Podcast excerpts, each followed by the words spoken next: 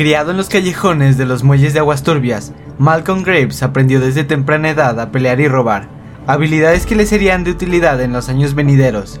Siempre tenía trabajo transportando mercancía clandestina que llegaba a los esquifes de los contrabandistas que atacaban en la bahía todas las noches. Sumado a esto, un trabajito informal en el que hacía de matón para varios personajes desagradables del lugar, mientras estos hacían sus negocios en el puerto. Sin embargo, los callejones le resultaban poca cosa y ansiaba otro tipo de emociones. En los primeros años de su juventud, Graves robó un trabuco y, sin que nadie lo notara, subió a bordo de un barco que zarpó desde aguas turbias hacia la tierra firme de Shurima, donde el polizón robó, mintió y apostó en todos los lugares que visitó a lo largo y ancho de la costa. En su paso por un pueblo de barro, en una mesa donde se desarrollaba una partida de cartas tan jugosa como ilegal, Graves conoció a un hombre que cambiaría el curso de su vida y el de su carrera, el embaucador conocido como Twisted Fate.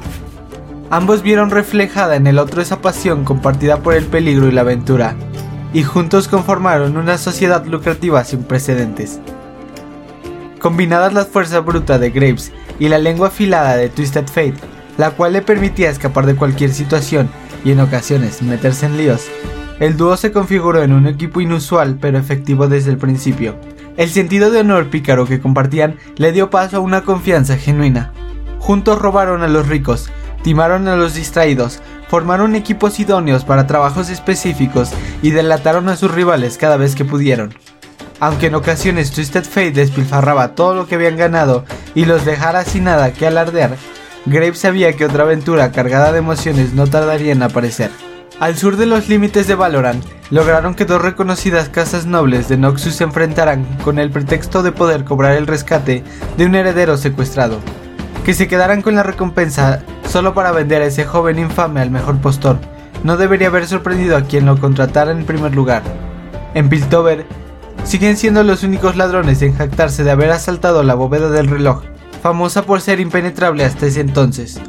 No solo despojaron a la bóveda de todos sus tesoros, sino que también engañaron a los guardias y consiguieron que estos cargaran el botín en su goleta robada, en la cual escaparon sin problemas a través de las puertas del sol. En casi todos los casos, tanto ellos como sus cómplices ya se encontraban a salvo en el horizonte cuando sus crímenes se descubrían, que por lo general quedaban al desnudo cuando alguien encontraba una de las cartas distintivas que Twisted Fate dejaba a la vista. Pero un mal día, su suerte terminó.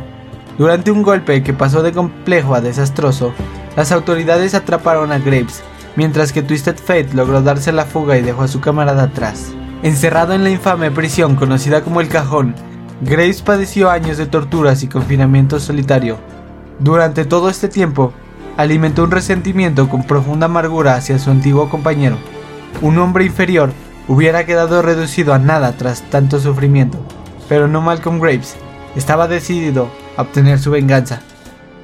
Cuando al fin logró romper sus cadenas y escapar a la libertad, con la reluciente escopeta del guardián de la prisión al hombro, Graves comenzó su tan ansiada cacería y fue tras el rastro de Twisted Fate. La búsqueda lo llevó de regreso a su hogar, Aguas Turbias, donde descubrió que la cabeza del embaucador tramposo y astuto tenía precio y sobreprecio.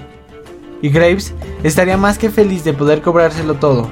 Sin embargo, cuando al fin dio con Twisted Fate, no tuvieron más opción que dejar sus diferencias de lado para escapar de una muerte segura a causa del conflicto que se había desatado entre el rey saqueador Gangplank y sus capitanes rivales. Una vez más, Graves tuvo que volver a escapar de su hogar, aunque en esa ocasión su viejo amigo lo acompañaba. Si bien ambos hubieran querido retomar su amistad y reforjar esa sociedad que habían cultivado años atrás, Graves no podía olvidar los resquemores del pasado como si nada hubiera ocurrido y tendría que pasar mucho tiempo para que confiara en Twisted Fate otra vez. Aún así, el forajido percibe que Aguasturbias lo vuelve a llamar. Quizás esta podría ser la oportunidad para que el par de malhechores vuelva a las andadas y logren dar el golpe final.